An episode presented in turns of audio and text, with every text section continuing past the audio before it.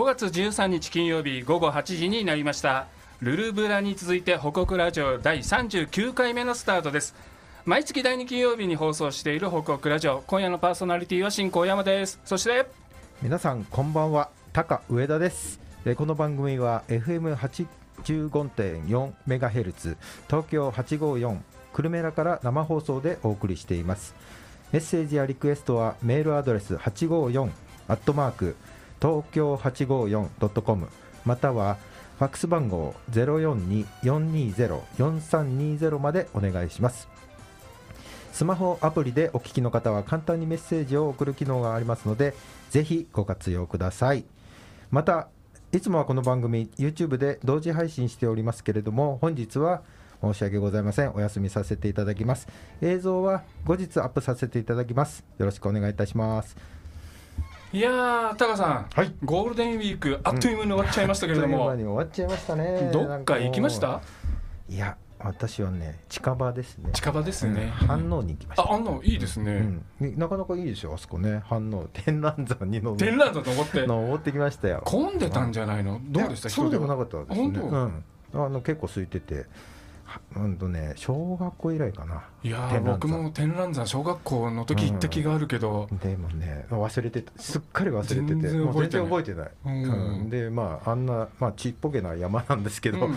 帰って次の日はねなんかいつも使ってない筋肉を使ったらしく 背中が張っちゃってえマッサージ行っちゃいました。ー、いやーでも健康的ないいゴールデンウィークの過ごし方ですね。うん。そうですね、うん。はい私ももうバレーの試合と仕事でなんかざっと終わっちゃった感じだったんですけど。優勝しましたね。あおかげさまで。すごいですね。多摩地域の市町村でとうございます。共済ありがとうございます。市町村競争共済組合大会、バレーボール大会でいやねいやいや小平市優勝ということでおめでとうございます清瀬市もね、うん。結構いいとこまで行ってたんだけどね。あ清瀬あそうかそうか清瀬もあるんですね。清瀬もね出てたんだけど、うんうん。ちょっと残念ながら、えうー清瀬ベスト4だあったかな？うん。そうですか。案外強いんですよね。案外強いですね、うん。またねいつか、あの対決する時が。来るかなというような気がしてます、皆さんのゴールデンウィークはいかがだったでしょうか、では本日のラインナップをご紹介します今夜は小平市と清瀬市の職員をお招きして小平市と清瀬市のえー仕事やイベントについてあのお話を伺ってまいります。ギュッと情報生絞りスクイーズのコーナーではいつも通り小平市と清瀬市の旬なイベント情報をお届けしますのでお楽しみにしてください、それでは最初のコーナー行ってみましょう、報告ゲストコーナーえーそれでは本日一組目のゲストをご紹介します小平市都市開発部公共交通課の照井幸恵さんと大内伊吹さんです。照井さん大内さんよろしくお願いします。よろしくお願いします。いやーお二人こういうラジオに出るのは初めてですか？照井さん。私は数年前にあの出た記憶がございます。経験者ですね。大内さんはラジオに出るのはどうですか？ラジオに出るの初めてでお緊張しております。緊張してますね、えー気楽に、えー言っていただければと思いますけれども、気楽あっという間です。公共交通課という課ですけれども公共交通課って主に大内さんどんな仕事をしてる課ですか？公共交通課は主にあのコミュニティバスとコミュニティタクシーを運行して、あのかおります。なかなか硬い感じで、えー、テリーさん間違ってないですかね今のは。運行してるのは、うん。あの市が運行してるのではなく、はい。運行をまあサポートしてるなるほど支援してるって感じですかね。難しいですね、うんそういう、えーえー、とコミュニティバスとコミュニティタクシーの運行を小平市はやっていてその支援をしてるっていうか、そんな感じなんでしょうかね。そうですね。うん。コミュニティバスコミュニティタクシー以外にも小平市はねいろいろバス走ってると思うんですけど、うん。小平市のバス路線ってどれぐらいあるんですか大内さん？小平市のバス路線はだいたい70路線ぐらい。70路線？そんなにあるんだ。そんなにあるんだ。すごい。へえ知らなかった。70会社でいうと何社ぐらい入ってるんですか大内さん？会社はバス会社は5社と、うん。あと都営バスが走っております。ああなるほど。5社っていうと？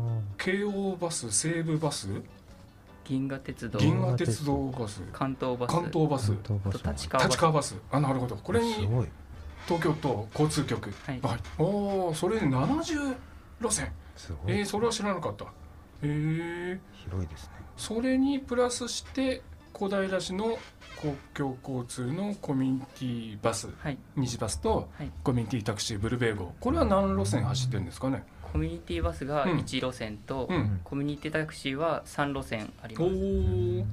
じゃあもう市内くまなくいろんなバスが走ってるっていう感じなんでしょうかねてゆりさん。そうですね。でもまだまだちょっと足りてないっていうお声も、うん。まあちらほらちらほらあの来てる。聞こえてくるかなってう感じですちの方にかねも通してほしいななんていう声はまだまだあるっていうことなんですね。そうですね。ある感じですかね。なるほど。で今コミュニティバスとかコミュニティタクシーって簡単に言ってましたけれども、うん。高さんこの違いって分かりますか？いやあのう清瀬にもコミュニティバスはありますけどコミュニティタクシーっていうのがね案外みんな知らないかもしれないうん大内さんねこの違いって何ですかね？コミュニティバスはまず、あの路線バスよりうん。少し小さいバス車両を使って走って、うんあのうんうんお大型の路線バスが通れないようなあルートを走ってるんですけどうん。ちょっと細い道にこう入れるって感じですね。うんはい。であのコミュニティタクシーはそのバスでもうんさらに入れないようなうん細かい道をワンボックス車両で走行しています。ワンブワンボックス車両は何人乗りなんですかそれ？定員が10人。10人。10人。うん。じゃあ本当普通の乗用車みたいな感じのそうですね。車が、はい。えー定時運行でバスみたいにこう走ってるっていう感じなんですね。はい。おお。すごいですねなんかね。じゃあ本当にき気め細かきめ細かいくね。サービスところも入れるっていうことなんですね。そういうコミュニティバスコミュニティタクシーなんていう2つを駆使している小平市ですけれども小平市のその公共交通の特徴っていうのはテルさん何かあるんですか、特徴はですね、うんまああの一番いろいろ難しいことはたくさんあるんですけれども、うんはいはい、まあ売りにしていることとしたらですね、うん。まあ地域の方と一緒にですねうん。あの例えば運行ルートですとか、うん。あと停留所とか、うん。まあ運賃の設定とか、うん。まあそういうことをですね地域の方と一緒にまあある意味わーわー言いながらああだこうだ言いながら、まあ、自分たちが利用する交通うん。どんなのがいいかなっていうのを、まあ、地域と一緒に考えてきたっていうことが一番大きな、まあ、特徴だったり強みでもあるのかなと思ってます。それはいいですいいねですね。とかくなんかね市役所がこのルート決めてこれで走らせますバーンなんていううん。イメージがありますけそどうですね市民と一緒にどの道を通そうかなとかっていうのをこう考えながらっていうところなんですね。いいですね。清瀬はあの清バスのルート設定なんていうのはそういう形なんですか？うーんまあそうです。清瀬はまあ狭いですので地域が、路線バスがこう、えー通ってないような、うん。こう空白地帯をうん。基本回っていくようなイメージで、はい。まあ、やっぱり行政がある程度まあまあいろいろこうその皆さんと議論した上での設定なんでしょうけれども、うんうん。まあそれにしてもやはりえーまだまだ今あれですね。あのこっちさっき言おっしゃってたようにこっち通してください。こっちも通してくださいっていう要望はありますね。やっぱたくさんあるんですね。たくさんありますね。やっぱり自分家に近いところ取ってほしいもんね。そうそうそうそう。あとちょっといいですか、はい。どうぞどうぞ。もう一つ自慢しちゃってもいいですか、おいいですね。はい。いいですか？すみません。あるんですね自慢が、はい、その地域と一緒にやってた取り組みなんですけれども、うんうん。その取り組みがですね、うん。あのまあ、ずーっと継続してやれてるっていうことと、うん。あとまあ数字的な目標あの、うんまあ、利用する人数とかの設定があるんですけど、はい。それもまあずっとまああの右肩上がりで伸びてきて目標にも設定したのをクリアしてきたっていうことがあの外からも評価されてですね、なんとお。令和2年度令和2年度。国土交通大臣表彰を受賞いたしました。えー。すごい。すごい。おめでとうございおめでとうございま。ます。えすごいですね。ー小平市のその取り組み市民と一緒にやってるっていう取り組みが評価されたっていうことなんですかね。で一緒にやっててさらにうん数値的なあなるほど目標もしっかりクリアしてるってあい素う。晴らしい。それで年々こう伸びてきたっていうことなんですね。そうは言ってもなんかやっぱ課題とかいろいろあるんでしょ？そうなんですよね。。あのやっぱり最近あのまあ高齢化が進んでたりはい。ですとか、うんうん。あとあの交通安全基準などの社会状況もちょっと変わってきてるっていうこともあってですね。へーまたまあいろんなニーズも多様化してるっていうところで、うん。まあ、そういった、あのーまあ、社会状況の変化に、まあ、どう対応したらいいのかっていうのはやっぱりなり悩みながら今地域の方と考えながらちょっと今やっているところなんですけれどなるほどなるほもど。今も継続してあれなんですね。市民の方と一緒に考えてるはい。そのバスとかタクシーって主な年齢層とか乗車ご利用している方々の客層っていうのはどういう方々が多いんですかね？はいコミバスについてはですね、うん結構朝の7時台から走ってますので、はい。まあ、通勤通学とかに使っていただいている、まあ、若い世代もいらっしゃいます。でただコミタクコミュニティタクシーブルベー号についてはですねはい。あの日中の生活支援あの通院通あの買い物。あとは地域活動への、まあ、移動ということで、うんまあ、高齢者がまあ結構8割ぐらいかななんという状況ですかね。そうかそう。か。さっき言われた通りね細い路地にこう入ってきてくれるので、はい。あのそういう方があうん。高齢者が使いやすいっていうこともあるのかな、ね。病院に行くとか、ね。スーパーに買い物に行くとかね、そうですね。なるほどなるほど。それで着実にこう数字も伸びてきたというところですが、とは言ってもやっぱりコロナの影響って公共交通バスに限らず電車も飛行機も大変だったっていうふうに聞きますけれども小平市の公共交通やっぱりコロナの影響どうだったんでしょうかね？そうですね。やはりあのコロナの影響は漏れなく漏れなく？受けておやっぱりります。そうだよね。はい。でそれでやはりあのなんで買い物に行く回数を減らしたりですとか、うんあと通院とかやはりあの人の動きがやっぱり緩くなってきた分うん利用も大幅に減っています。数字でいうと何割減とかざっくりど,、はい。どんな感じだったんですか？一番ちょっとあの緊急事態宣言が発令された、まあ、令和2年の4月5月あたりはですね、コミバスコミュニティバス二次バスの方は、まあ、一番低くて、まあ、半分ぐらい減ってました。でコミュニティタクシーの方はですねうん。さらにさらに、減ってましてうん。まあ、あのルート3つあって、まあ、そのそれぞれちょっと若干違うんですけれどもうん。平均してひどい時ではうん。7割減減ぐらい。7割減。減。でいや厳しいね、はい。まああれだけ外出を控えてくださいって最初の時はそうでしたからね、うん。やっぱりそれはそうですよね。出かけなくなっちゃうよね。そうですね。で最近はまた少しはこう回復してきた状況なんでしょうかね。はい、だいぶ少しずつあの回復はしてきてですね、うん。まああのバスの方はまあ8割ぐらいまで戻ってきてます。なるほど。で、あのコミュニティタクシーの方のブルベー号はまあ7割前後ぐらいということで、うん。でもやはり生活様式がもう皆さん変わってきてるということで、うん。コロナの前の状況に戻るということはうん。ちょっとなかなか難しいのかなとは思っています。はい。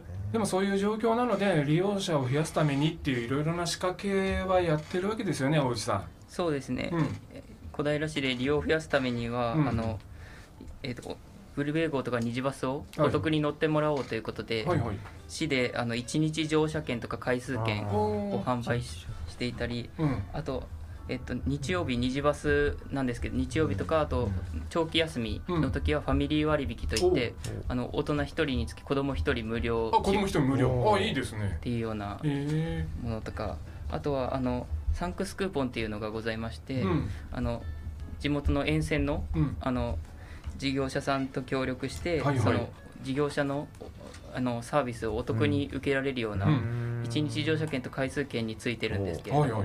そちらとかやっております。ああいいですね。いいですね面白そうやっぱそういう近隣のお店とね、うん連携するっていうのはいいですよね。楽しいですよね。うん。街歩きでねね。できますし。まあそれだけじゃなくてまたなんか今度ねイベントも開催されるということなんですけれどもちょっとそのイベントについて大石さんちょっと詳しく教えていただけますか？はい、え今度はあの5月の21日にはい。小川駅から徒歩5分のブリヂストンのイノベーションギャラリーの駐車場で、あのバスとタクシーの広場っていうイベントをあの行います。はい。でこのイベントなんですけどあの平成26年からずっとあの毎年やっていたんですけど、コロナであの令和2年度と3年度はあのちょっと感染症により感染症の影響で中止したんですけれども、うん。今年は開催するということいやで、久々3年ぶりの開催ということですね。はい。ああ楽しみ。でどんな内容があるんですかね？はい、開催あのイベントの内容としてはあのいろんなバス会社とかうん。タクシー事業者があの車両をお。ああの提供あの持ってきてくれてなるほど。でそういったイベント珍しいらしいです。うー。んあとあのかんバスの換気実験うん。をして、あの換気実験。コロナっぽくていいですね。換気実験。うんうんどれぐらいでバスの空気が入れ替わるかってあーなるほどいうそういった実験あをあいいねいいね。うん安心につながりますね、うんこれねその他にもあのバルーンアートコーナうん。ーとかあとは交通安全コーナーあとはキャラクターと遊ぼうっていうあのい各社のバス会社のキャラクターがいると思うんですけど、そちらが来てくれたりあとはあのバスグッズを販売したりお。あとあの小田レンジャーあのお。小平市の小田レンジャーも来小田レンジャーも来ます。いやいいね。楽しみですね。例年これどれぐらいの人手があったんですか？今まで例年はだいたい2000お人以上。2000人以上。2000人。おおすごい。すごい来ていただいてますいやー楽しみですね。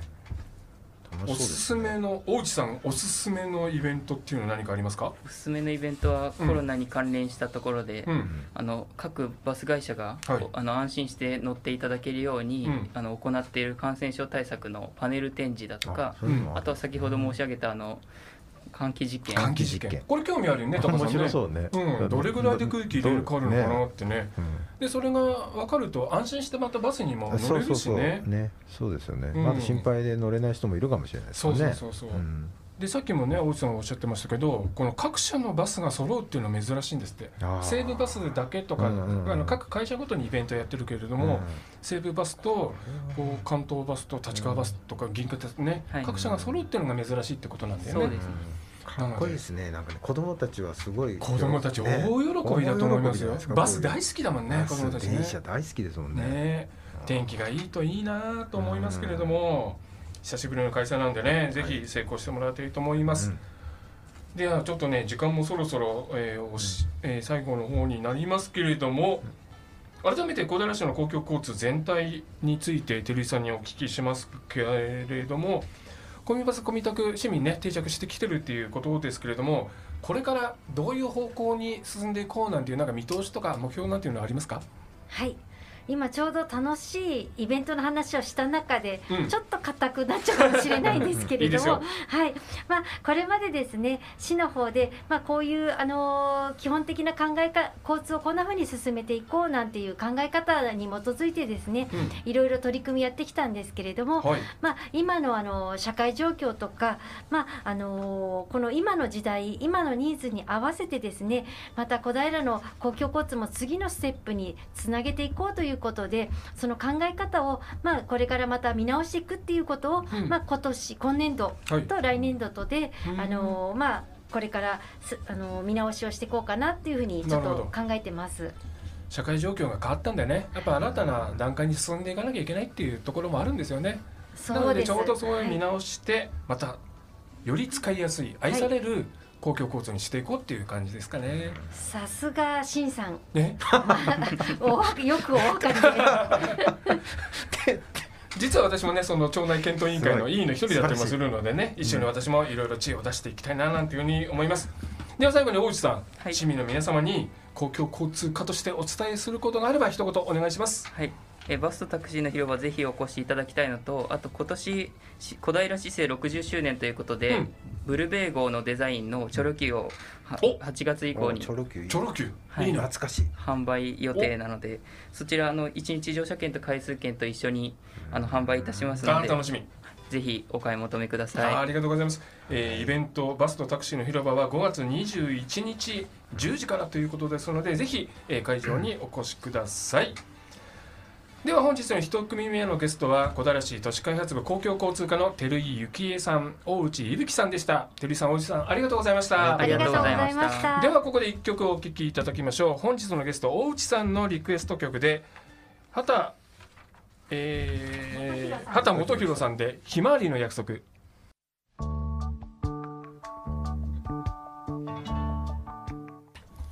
お聞きいただいているのは東京854久留米らホクホクラジオです引き続きゲストコーナーです。はい、えー本日 2, 二組目のべゲストは、えー清瀬市企画部シティプロモーション課の鈴木元春さんです。鈴木さんよろしくお願いします。よろしくお願いします。はい。鈴木さん、はい、えーコロナワクチン担当としてこれまでも2回ほどうん。広告ラジオに出演いただいてますね、うございます今日じゃあ3回目。今日3回目です、もう準レギュラーですね、いやいやいやいや、今回はシティプロモーション課の事業担当としておお越しいただいています、はい。はい、えー早速ですが鈴木さん、はい、えー清瀬市では新しい市長、はい。えー渋谷警視庁の新体制のもと、うん。5月1日に組織改正を行ったと伺っています、はい、どのような改正だったのでしょうか。簡単にご紹介してください。はい。まあ、あのいくつかあるんですけども、うん。一番大きいのは、はい、うんあの企画部という部の中にいくつか課があるんですけども、そこが再編されました、はい。まあ、今まで企画課だった課が、うん。まあ、未来を、まあ、未来。想像しようと、うん。クリエーションしようということで未来創造課になって。未未来創造かすごいはい。長いですね、なかなかないですね。かっこいい。ねかっこいい。市役所ではあまり聞かないですね。聞かない未来創造このはい。26市にはないんですかないと思いますね。うん。うん最先端。はい、まあ、はい。そういう形でですね担当業務の見直しを図っています、ん。あとあの私のはい。シティプロモーション課なんですけども、はい。これはもともと秘書広報課だったものが、はい。はい。あの郷土博物館とかはい。あの市の歴史をまとめている市史編纂室、まだのこう文化事業のうん担当課と合体しまして、シティプロモーション課になりました、はい。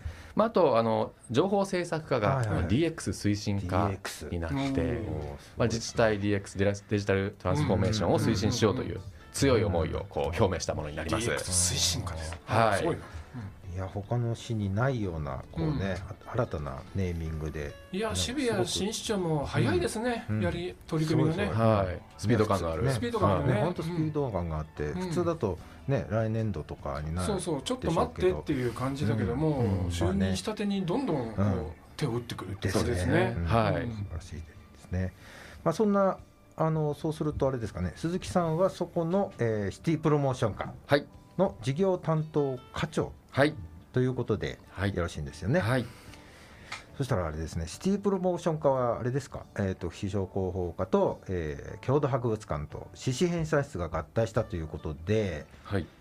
かなりの大所帯になったそうですね。じゃないですかね。はい。以前のそそうすると例えばあの広報、えー、非常広報課の業務もど少し変わってくるんですかね。そうですね、うん。ちょっと詳しく、うんはい、教えていただけますか？あの広報はうん。まず引き続き行います、広報。はい。あとそれとあの忘れてはならないのが、あの企画課から市民共同係っていうのがくっついてきたんですね、うんうん。でこの共同係というのが、うん。市民祭りだったり、はいはい。自治会を管轄している、はい。あの係だったので、これがあのシティプロモーション活動、うん。一緒にやることによって一体的にやることによって活性化するというような課になります。うんあとですね広報引き続きというふうに申したんですけども、ちょっとテイストを変える必要があるかなと思っています。うん。あの情報発信だけではなくて、うん。やはりあのシティプロモーションということで、はい。発信するネタ作りネタ作り。市のイメージ作りなども行いたいと思っています。うんうんうんいいですね。はい、でちょっと長くなるんですけど、いいですか、はいはい。いいでどうぞ。例えばあの清瀬といえばひまわりフェスティバルやつじゃないですか。ね。有名ですよね。はい。うん。まあ、都内有数の規模ではい。毎年開催して数年前まではい。清瀬でネット画像検索するうんうん。と上位にひあのひまわりの画像いっぱいあってうん。すごくこう素晴らしいイメージが、ね定着してたね。はい、定着しかけていたんですけれども、ねそれがようやくね定着しかけたっていう。はい、があの残念ながらコロナ禍で、うん。ひまわりフェスティバル自体がこうできなくて、うん。で上げてくれるひまわりの画像も減ってきてしまって、うんちょっとこう薄れてきちゃったのかなと。そうですよね。はい忘れ去られがちになってきてますよね。はいまあ、これはかなりこうちょっと悔しい事例なんですけども、もうもう一回奮起して清瀬はといえばこれみたいなイメージ作りもやっていきたいなと強く思ってます。いいですね頼もしいですね。うん。ですか。はいえっ、とそうするとその今後のシティプロモーションという意味では、はい。どんな事業展開を今考えている予定考えておりますか？そうですね、ええ。まあ、一例としては、うん。まあ、ここ数年これも中止余儀なくされてました、はいはい。まあ市民祭り、うん。新芽祭り。まあ、この在り方も再検討したいなと思っています。ううんんうん。やっぱりあの一箇所に集まると密になってしまうので、そうですね。相当ね。はい。ただこう集まらなくてもうん。一体感が持てるような、そういいったものにできしたいなって、まあ、ちょっとなかなか具体例、うんあがあの思い浮かばないんですけど、うんやりたいと思っています。新しい生活様式の中でできるものを考えていくっていう。うんうん。あと市政施行55周年の記念事業ですとか、55周年、はい。まあ、50周年がどうしてもコロナが直撃してしまったので、うん、まあ、これえっと50周年が、えっと、令和一昨年？あそうですね。はい。で、えーまあ、これリベンジしたいなと、うん、55周年こそは、えー、なかなかあのあの例えばコーラスの方なんかも一緒にみんなでこうお祝いのコーラスを従ってたんですけど、はい、できなかったですもんね。そうですね、はい。あとですね実は令和6年に清世紀が開設100周年になるんですね。100周年。はい。めでたい。そうですね、うん、でちょっと私ここ来る前に調べてみたんですけど、うんうん、あの清世紀ができる大正13年は、うん、清瀬村の人口3300人しかいなかった。3300人。そこからもう20倍以上に。すごいね。でこれって3300人、でこれってやっぱりあの清瀬駅ができなくて、うん、えー、交通アクセスが悪いままだったら、うん、20倍にはなってなかったと思うんですよね。そうだね。はい、なので、はいこの地域の発展を支えてくれた、100年間支えてくれた100周年に向かって何かできないかなあいいですね、いいですよね。また清瀬鉄道物語になっちゃうね。ですね、はい、去年もやりましたもんね、はい、あれもめちゃめちゃ面白かったけどね。あれかなり人が何千人と来たみたいですそうですねこのね大規模にやればもっと人がいいかも、ね、100年っていうとね本当切るもいいしね、盛り上がると思いますね、何かできるといいですね、あとですねまだまだあるんですよ、アイデアマンだな、あのどんどん。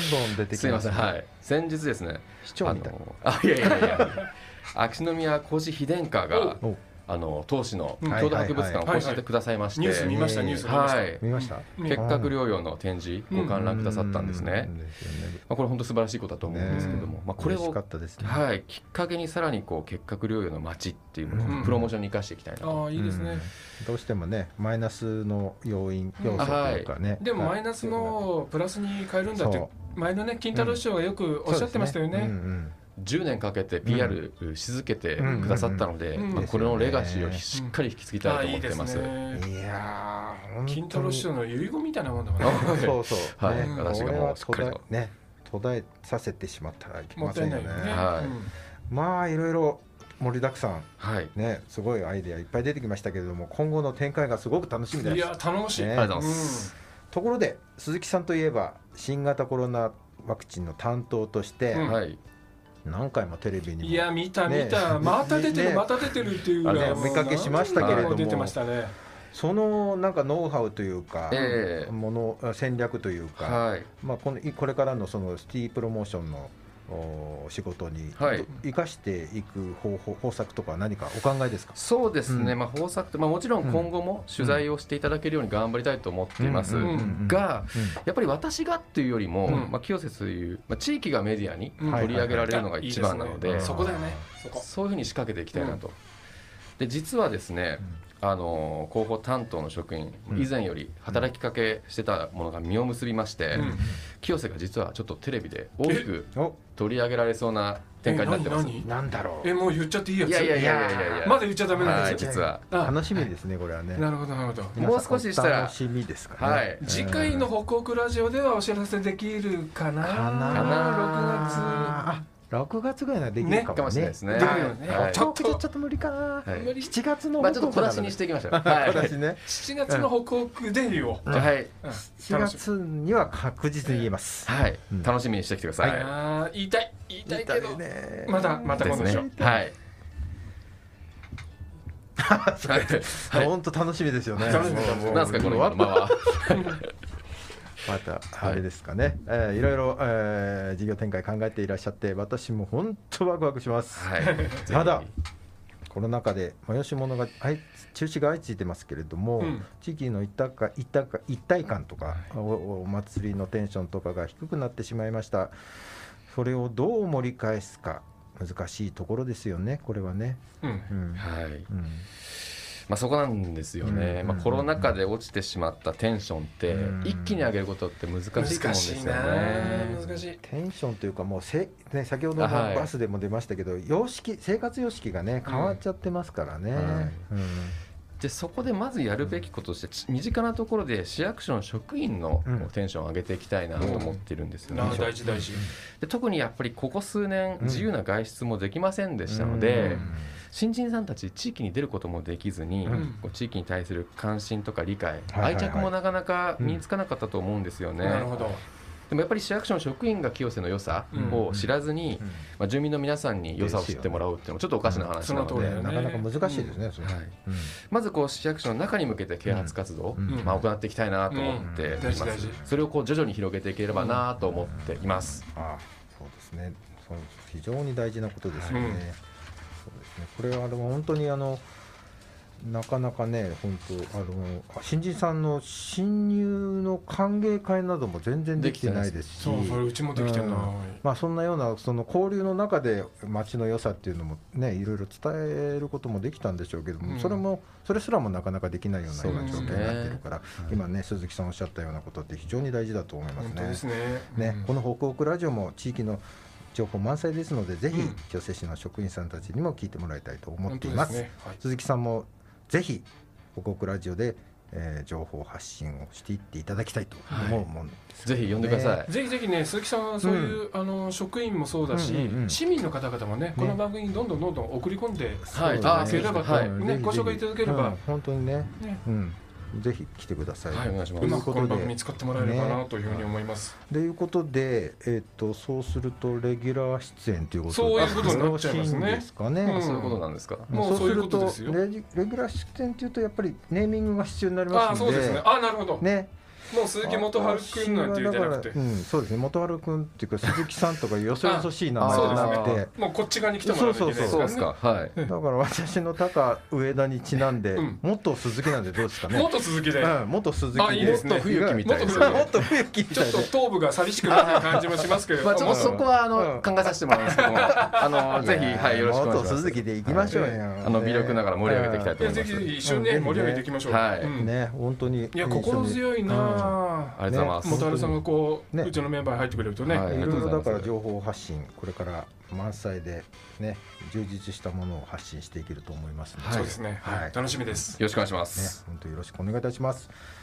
えーっと今日は本当にありがとうございました。ありがとうございましたね、本当つ強いえー心強い仲間ができました。できましたね。ええ。ええそれでは最後にですね清瀬のシティプロモーションにかけるはい。熱い熱い。意気込みを一言お聞かせください。そうですねあの、うん。コロナ禍でうん。まだまだ海外旅行とか当然難しいと思うんですよね。なのでより近場で住んでる街で幸せになれるような、うん。まあ、住んでよかったなと思われるようなこううん夢のあるうん。プロモーション展開をしていきたいと思います、はい、なのでよろしくお願いします、ね、清瀬も本当にねあの振り返ってみるといい街ですからね、ええ。なかなかねあのそこを気づいてない部分も多いと思いますので、ぜひね力を合わせてみんなに気づいてもらうように頑張りましょう。頑張りましょう。はい。やっていきましょう、はい。えー本日のゲストは清瀬市企画部シティプロモーション課の鈴木元葉さんでした、それではここで一曲お聴きください、えー曲紹介は思い入れ入れとともに鈴木さんよろしくお願いいいします。ですか、まあ、私の世代といえばこれかなと思うんですけども「うん。あのドラゴンボール」の主題歌の「チャラヘッチャラ」チャラ。チャラ。誰もが知ってるあの曲そうでね。ですすねであの最近ワンピース」がすごい流行って、うん。でもうすごい盛り上がってきてるんですけど、うん。俺の時代といえばこの曲だよって言って軽く口ずさんだら誰も知らなかった、前もそんな曲じゃなかったです職場で？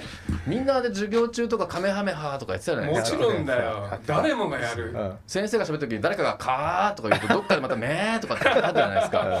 っていう話をしたら全然こう滑ってたっていう、滑っちゃうんだやっぱりどこかにその溝があるんだね。溝がありましたね。ね。もう。はい。それも埋めていかないとね、はい、ね。ちょっとコバちゃんにも間にも溝があるんじゃないかと私あの不安なんですけども、はい。んね、そういうことでぜひ困った聞いてください顔してましたね、はい。コバちゃんもね。では、えー、影山博信でチャラヘッチャラお願いします。はい。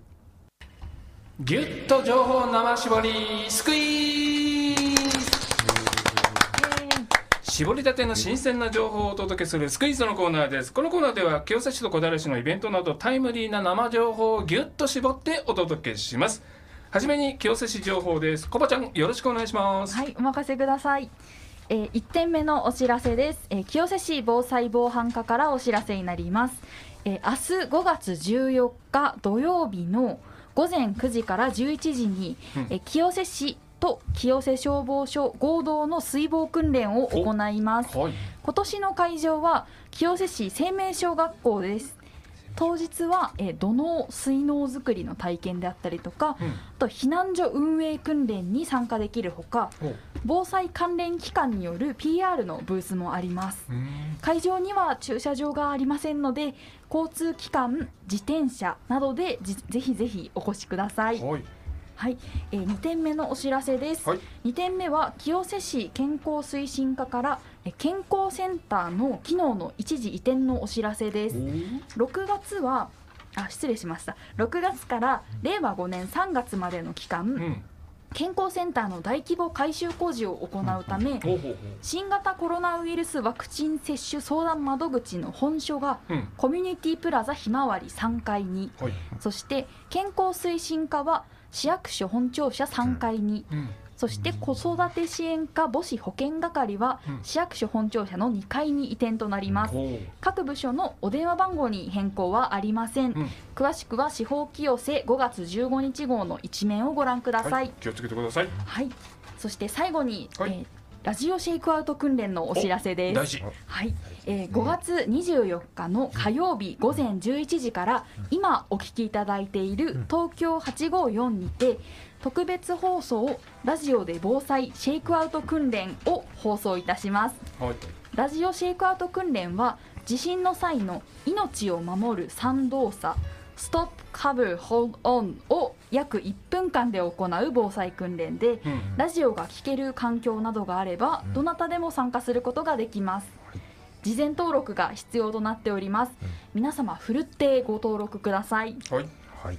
登録しましょ登録しましょう。登録しましょう、では続いて小平情報ヒデさんお願いしう。はい。ます、お願いします。まず私からは小平ふるさと村のユースジ、ユースズミ手作り市 in 小平ふるさと村ご紹介させてください。はい。小平ふるさと村では5月28日土曜日に手作り市マルシェを開催します。うん。今では恒例のイベントとなりました、ね。手作り市ですけれども、今回これまでと少し趣向を変えてはい。閉園時刻を19時まで延長してちょっぴりお祭り気分も楽しめるあーニュースズミマルシェということで開催なんか雰囲気が良さそうですよね。夏ね。夏。っぽい、うん夏っぽい、可愛いハンドメイドですとかうん。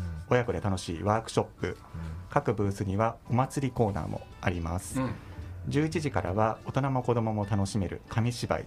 13時からはお祭り気分を味わえる小平無形民族文化財の鈴木林のお囃子演奏。うん小平市福島県人会の被災地を応援する物産販売お福祉施設の製品販売コーナーなど懐かしくて楽しい駄菓子屋さんの出店もあるということですね。駄駄菓子の子供好きそうですよね、本当お祭りですね。ワクワクしますね、ゆうすずみ手作り市 in 小平ふるさと村は5月28日土曜日の10時から19時まで開催です。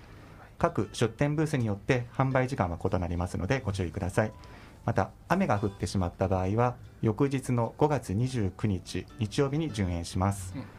皆さんで初夏の夕べをお楽しみください、はい。じゃあ2点目ですね。はい。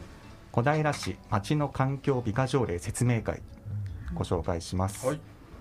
小平市では3月の議会で小平市町の環境美化条例が制定されました、うん。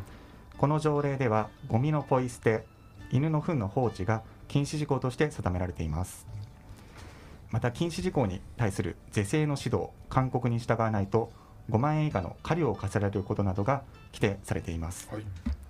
この条例の施行日は環境月間である来月の6月1日ですけれども、うん。条例施行の前に条例の内容をお伝えする説明会が3回開催されます。はい。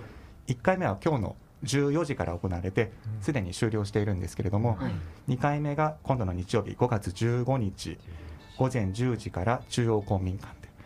3回目が翌日の5月16日月曜日午前10時から東部市民センターで行われます。事前申し込みは不要ですのでうん。ご興味ある方は直接会場にお越しになっていただければなと思います。はい。なおですね条例の内容を詳しく解説した築城解説が小平市のホームページに掲載されていますのでうん。説明会に来られないよっていう方はそちらをご覧いただければなと思います。あはい以上小平市町の環境美化条例の説明会の情報でしたありがとうございます。ぎゅっと情報は生絞りスクイーズのコーナーでした。ではここで一旦 CM です。あなたの健康にすぐに役立つ医療情報をドクターやファーマシストを週替わりでお招きしてお話を伺います東久留米市医師会提供解決我が家のホームドクター毎週火曜日午後2時より放送中。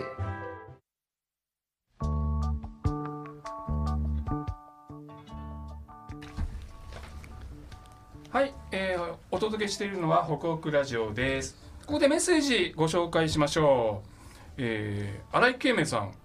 ケメさん。いつもね来てくれる慶明さんですけども、今日ちょっとねお休みということです。照井さん大内さんいつもの職場のように仲睦まじい雰囲気がラジオから伝わってきてますよ照井さん滑らかなトーク楽しく聞かさえお聞かせていただいています。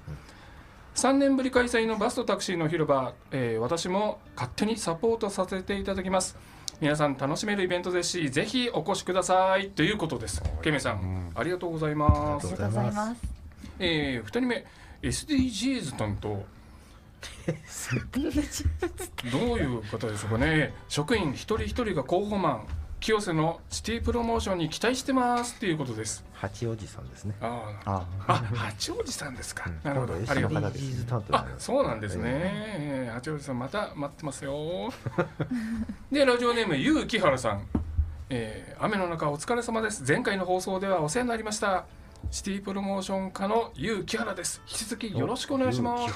えー、木原さん先前回はいはいはい。清瀬スペシャルで出ていただいてね、とても面白いお話いただきましたけれども、これからもまたよろしくお願いします。今日来るって言ってたんですけど、どんどん叩いて、また来てください、ねお願いします。えーラジオネームあけぼののママさん、えーメッセージのレギュラーですね、えー清瀬市のシティプロモーションについて職員さんが一丸となって発信していければワクワクしますね。鈴木さんがリーダーならみんなついてきますよ。今後に期待します。ということです、また元鈴木の名前を話していた雰囲気 飲み屋みたいで楽しかったですよ。鈴木さんがいる職場って歌ネタが多いんですね。楽しい職場ですね。っていうあけぼののママさんまたなんかねあけぼののママさんもネタ持ってスタジオにぜひ来てください。以上メッセージでした、はい、ありがとうございました。ありがとうございます。いや番組もそろそろ、えーおしまいにの時間が近づいてきてますけれども、はい。イベント紹介もねなんかだんだん少しずつなんか楽しげなイベントが出てくるようになってきましたね。なりましたね。うんようやく少しずつ戻ってきてますかね、うん。できることをねね。できるようになってきましたよね。うん。うん。薄墨手作り市なんていいですよね。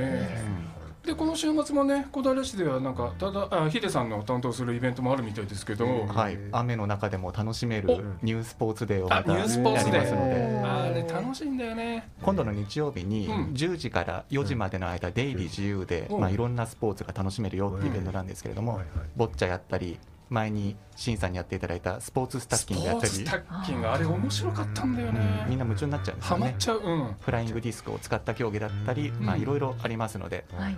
週末天気悪そうですけど、うん。室内だったら関係ないので、あいいですね。そうですね。いいですよね。フラット、えー総合体育館ではい。やる、この間市民総合体育館で行います。ええなんかこうやってね少しずついろいろイベントが戻ってくるとなると、うんうん。なんか気持ちも少し晴れやかになってきますよね。そうですよね。ただ今日もね、あのコロナの新規感染者東京もあの、うん。やっぱり前の週より、うんうんえーかなり多くなっているという状況は続いていますけれども、はい。まあうまくこうあれですかね付き合っていくようなもう時期にそうですね。うん。かうん。もうなんか変に感染を怖がるっていうことではなくて、うん。はいね普段の対策をしながら油断せずに楽しむことは楽しむそうでしょうね。うん。うん。なんかね尾崎会長この前にね、うん。屋外での活動ではマスク外してもいいんじゃないの、なんていうようなねこともコメントもされねてましたもんされてますし、うん。まあみんなそれぞれねしっかりと対策を取りつつうん。楽しみましょう。ね楽しみ。ね楽しむといえばゴールデンウィークコバちゃんどっか行ったりしたんですか？私はあの母の実家のお。岩手県にお。行っておりましいいですね。た母は岩手なんです岩手のどのあたりですか？岩手の花巻に行花巻。っておりまして。あいいですね。宮沢賢治の。いいですね。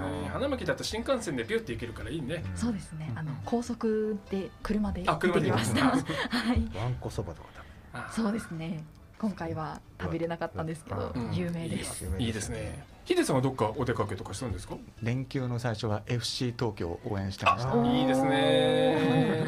負けちゃった試合？え勝った試合。あ勝った試合。ああよかったよかったよかった。勝った方です。うん。FC 東京もねなんか勝ったり負けたりねちょっと我慢のなんかもしれヤないですけど。る感じが続いてますけどね、上昇を期待して、まだまだね盛り上げていきたいことれから思います、ね、も応援します。みんな出かけてますね。高尾さんは天覧山登ってるし。さんはね、まあ、出かけたうちには入んないと思うんですよね、やっぱりね。いやでも天気よかよくて。うん。ですよね。あの、まあ、そうそう。天覧山ってあれ見晴らしがいいんだよねそう、意外とね、下から見ると、どこが頂上なんだろうなんて思いながら。うん上に上がってみると、そう、見晴らしいいんですよ。ねうんいいんだよねそう。すごく。このなんかそんな記憶がちょっとあるだけ、うわどんな山だったか覚えてないけどなんか見晴らしが良かったなっていうだけで。見晴らしすごいいいんですよ。うん、天覧山ってコバちゃん知ってますか？すいません。知らないです。知らないでしょ？あ遠足で行かない。ヒデさん知ってる？いや詳しく知らなかったです。あ知らない。天覧山っていうね日本酒もあるよ。うん、ある。あへる。反応に酒蔵で作ってる、ね。そう、そうなんです。買おうと思ったけど、買わなかったんです。よ。うん、ぜひそれをじゃあ今度飲みながらね いろいろ語りたいなというふうに思いますけど、ですよ。うん。いいですよ。はい。皆様ね、うんえーこの週末もいろいろ楽しいことあると思いますが楽しえー楽しくね前向きに生きていきたいと思います、はいではそろそろエンディング、えー、ヒデさんお願いします、はい、では、ホクホクラジオ、そろそろお別れのお時間です。パーソナリティは、新高山、高上田、コバちゃん、秀忠。ディレクターは高橋康でお送りしました。次回の放送は6月の10日金曜日午後8時からです。どうぞお聞き逃しのないようにお願いします。では今夜はこの辺でこの後はアートマイのスクリーンショットです。引き続き東京854クルメラでお楽しみください。それでは良い週末を。バイバイ。バイバイ